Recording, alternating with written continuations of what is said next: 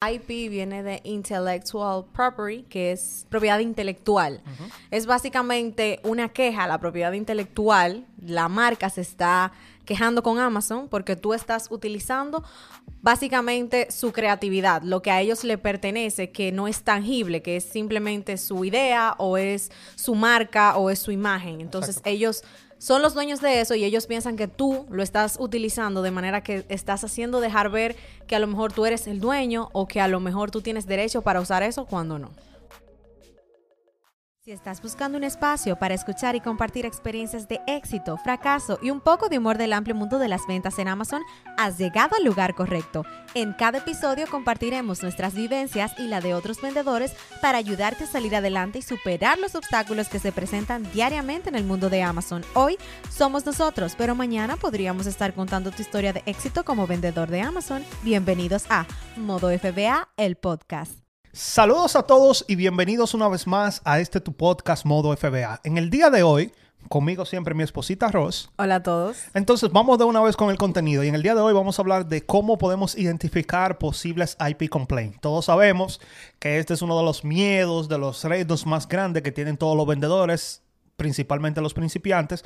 Entonces, de eso queremos hablar en el día de hoy. Entonces, Ross, yo como que dice, te voy a entrevistar porque tú eres la que maneja todos los IP complaints de nuestra cuenta. Entonces, básicamente, ¿por qué decimos posibles IP complaints? ¿Por qué siempre hablamos de posibles? Bueno, porque en cualquier momento una marca que no daba IP complaint puede empezar a dar IP complaint.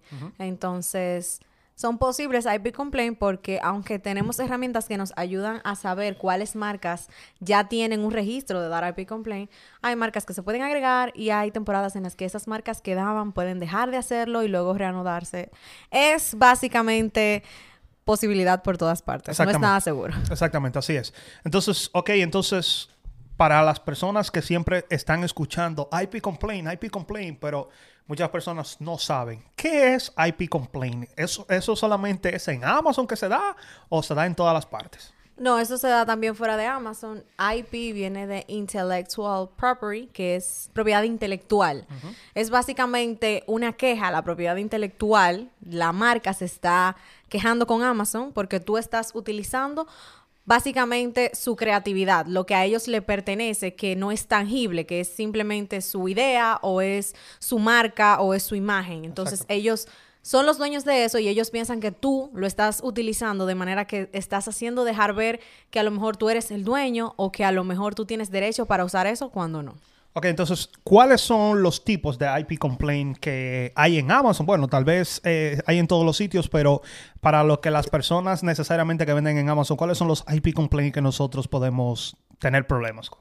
IP complaint en sentido general son tres. No necesariamente dentro de la plataforma de Amazon, aunque en la plataforma de Amazon te especifican cuál tú estás recibiendo cuando recibes una queja de propiedad intelectual. Son tres. Está el de trademark, que es cuando estás utilizando logotipos, imágenes de, son, que son características de una empresa que no te pertenecen. Es decir, si yo tomo el logo de Nike y lo utilizo para cualquier producto que... Que a lo mejor no es Nike. O que a lo mejor no tiene relación directa con Nike. Exactamente. Entonces, el otro tipo es el de los patentes, el patent, que es cuando tú estás utilizando una patente que no te pertenece.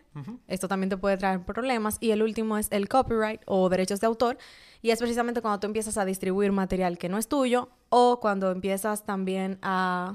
Eso, eso se ve mucho en los artistas, que vemos que a veces la persona dice, yo escribí esa canción, tú me la copiaste. Correcto. Son los derechos de autor. entonces, cuando tú empiezas a utilizar...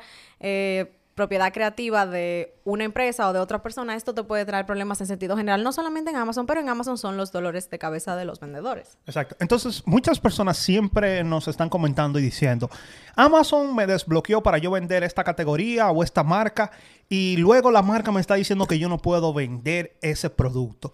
Es ilegal yo comprar, digamos, un producto en la tienda de Nike, yo voy con mi dinero y lo compro y revenderlo en Amazon. ¿Es esto ilegal?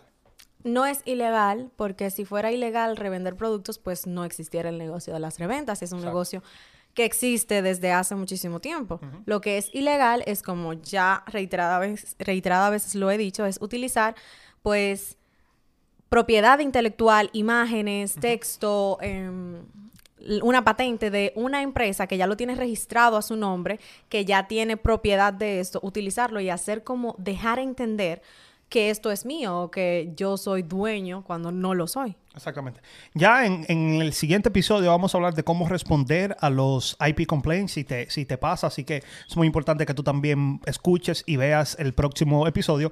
Pero Ross, si las personas quizás se están preguntando si Amazon, una marca, viene y me dice que yo no tengo, me dan un IP complaint que no debería, que no tengo, no, me están prohibiendo vender su producto. ¿Yo debería de hacerle caso a la marca y dejarlo de vender automáticamente? ¿O tú recomiendas que luche por, por no sé, por demostrar que tú compraste esos productos de un lugar eh, auténtico, que son originales y seguir vendiendo los productos? ¿A qué te refieres? ¿Te refieres a cuando yo recibo un mensaje o cuando ya yo recibo la queja directamente? Porque son dos cosas diferentes. Exacto. Explica eso. ¿Cuál? Ok. Bueno. En Amazon eh, se ha dado la mala costumbre de que a veces recibimos un mensaje directamente, o sea, en la plataforma de Amazon podemos ver que recibimos un mensaje, pero el mensaje parece que viene de un vendedor externo o quizás puede ser la marca, porque no vamos a decir que no es la marca, nosotros nos ha contactado la marca antes de dar el complaint y pues nos escribe, oh, em, estamos escribiéndote para obtener más información acerca de tal ASIN que tú estás vendiendo automáticamente aquí muchas personas no hacen caso y piensan, oh, es un vendedor veterano que quiere sacarme del, listing porque a lo mejor ve que yo tengo pocos reviews, se está dando cuenta que soy nuevo. Incluso cuando uno es nuevo, Amazon le pone al lado la frasecita incómoda que dice just launch, como que es, nuevo, la etiqueta de es nuevo. Entonces, hay personas que se aprovechan de esto. Entonces, un punto importante siempre es lograr verificar es casi imposible hacerlo porque no necesariamente tú puedes preguntarle a Amazon si eso fue la marca que te contactó. Hay personas que dicen que lo hacen. Yo nunca lo he hecho, no lo haría tampoco. Yo simplemente trato de verificar de qué manera me han contactado. Cuando te contacta una marca, lo hace de una manera formal.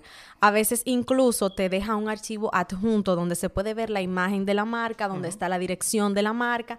Te dice incluso nombres de la marca que a lo mejor tú no conocías. Te dice, nosotros somos el grupo tal y dentro de nuestro grupo tenemos tal y tal y tal y tal y tal marca. Y tú dices, wow, ok, y te dicen, tienes hasta tal fecha para darnos información de la procedencia de los productos que estás vendiendo. Te dicen también cuáles son esos productos.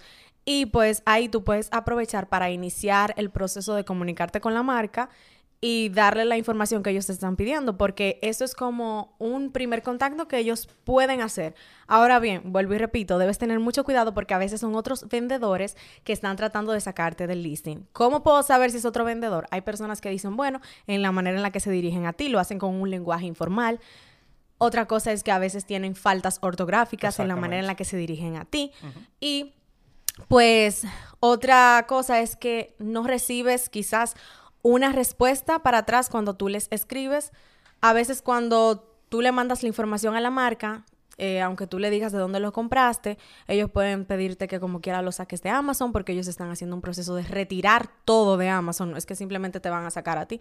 Y ya ahí es básicamente llevarte también de tu instinto porque es muy difícil saber si de verdad, de verdad, cuando te llega un mensaje a la plataforma de Amazon es una marca o es un representante de la marca. Entonces, la pregunta original, si ya me pusieron el IP complaint en Amazon y sabemos que sí, que fue, viene de, la fuente de la marca. En ese, en ese momento, ¿qué tú recomiendas? ¿Que olvidarme de eso, no vender más la marca o puedo insistir para seguir vendiendo la marca? Ok. En ese caso, yo me olvidaría totalmente de la marca. Si hay algún ASIN que está dentro de esa marca que no recibió el complaint, porque a veces el complaint casi siempre viene directamente de un ASIN y puede hacer que tú tengas más ASIN relacionado a esa marca. Si hay un ASIN o varios ASIN que no estuvieron dentro de, de la queja, yo los cierro, los pido para atrás, no intento vender más la marca hasta aclarar bien la situación con Amazon. Entonces, ese ya es el punto en el que sí hay que prestarle mucha más atención y mucha más energía, en el que hay que ocuparse en empezar a dar respuestas. Cuando ya el impacto se vio en la salud de tu cuenta, donde ya tú puedes ver que ahí hay una queja de propiedad intelectual. Y es importante saber que cuando tenemos una, no es el fin del mundo. O sea, tenemos una. Sin embargo, esto no quiere decir que te van a cerrar la cuenta de manera automática.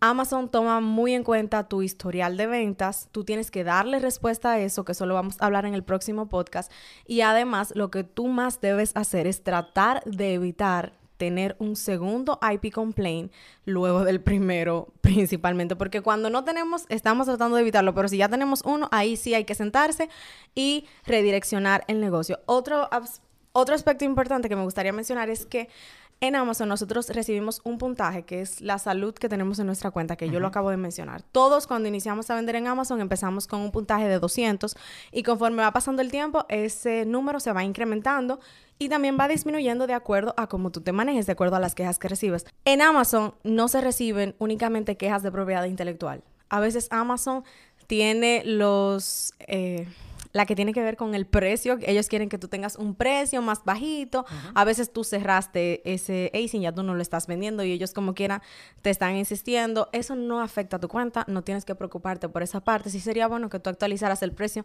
en medida de lo posible porque cuando un ASIN está ahí, por lo general no es visible para el cliente. El cliente no te puede ver a ti en el listing. A veces tú mismo vas y te buscas y no sales en el listing.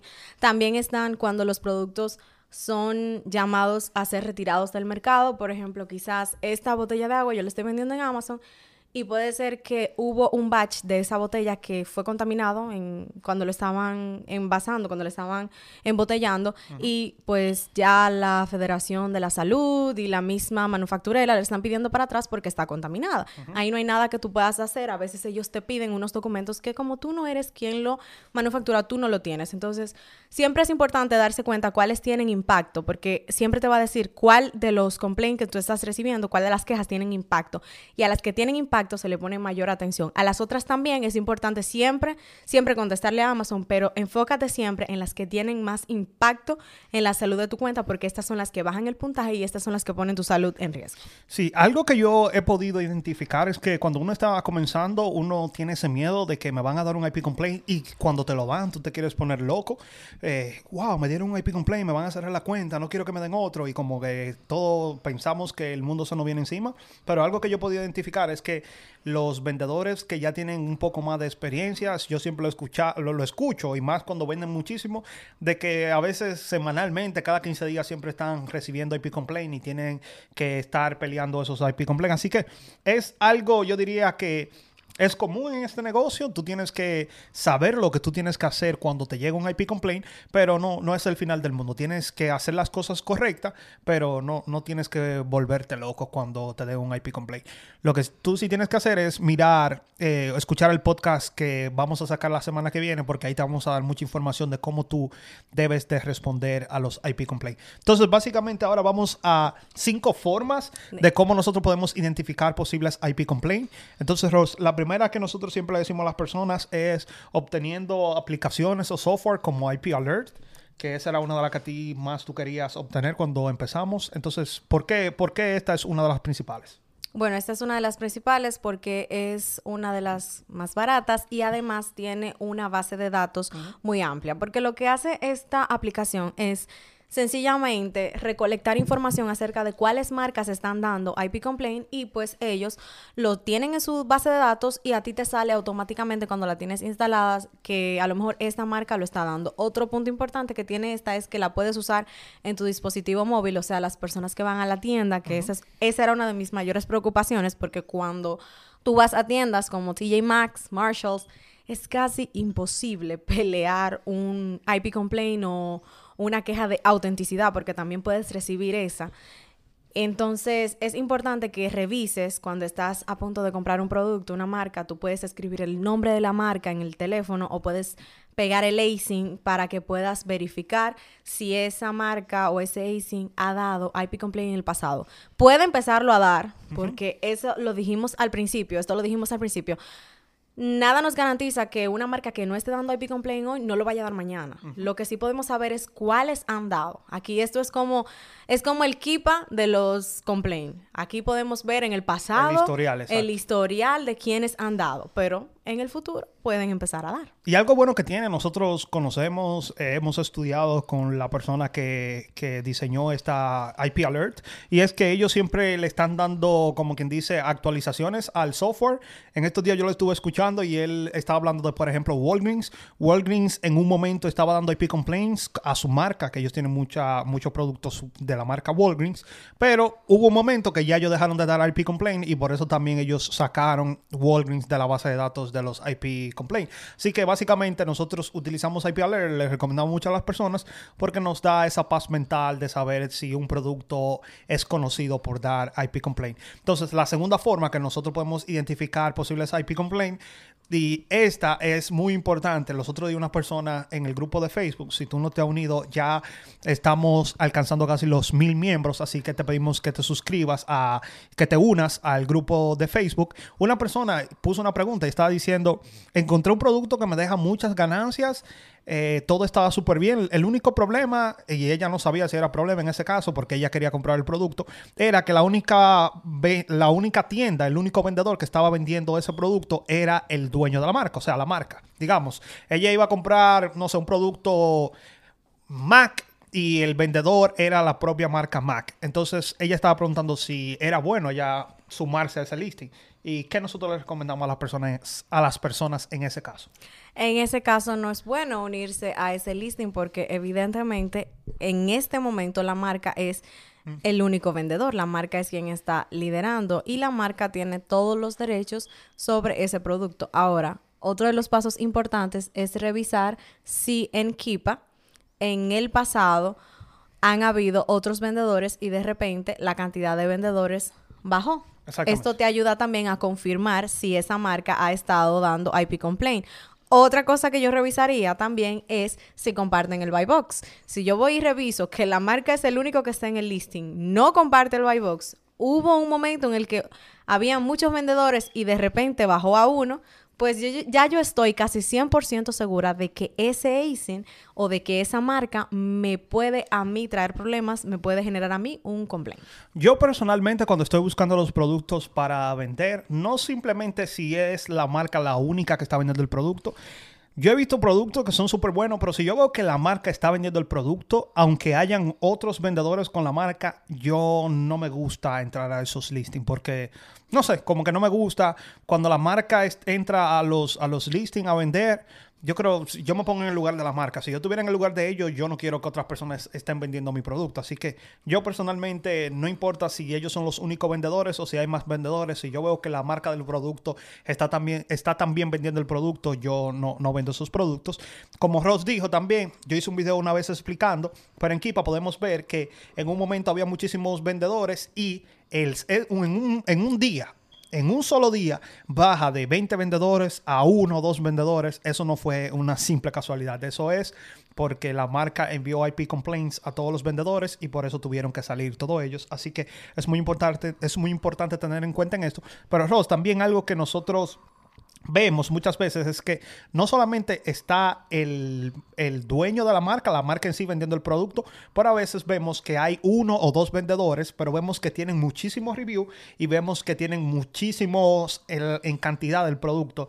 Y esta es también algo que a nosotros no nos gusta y que como quien dice, corremos, no vendemos esos listings. Claro, porque esto nos está mostrando a nosotros como que hay cierta exclusividad. Ellos pueden conseguir cantidades abismales del producto, a lo mejor tienen mil plus.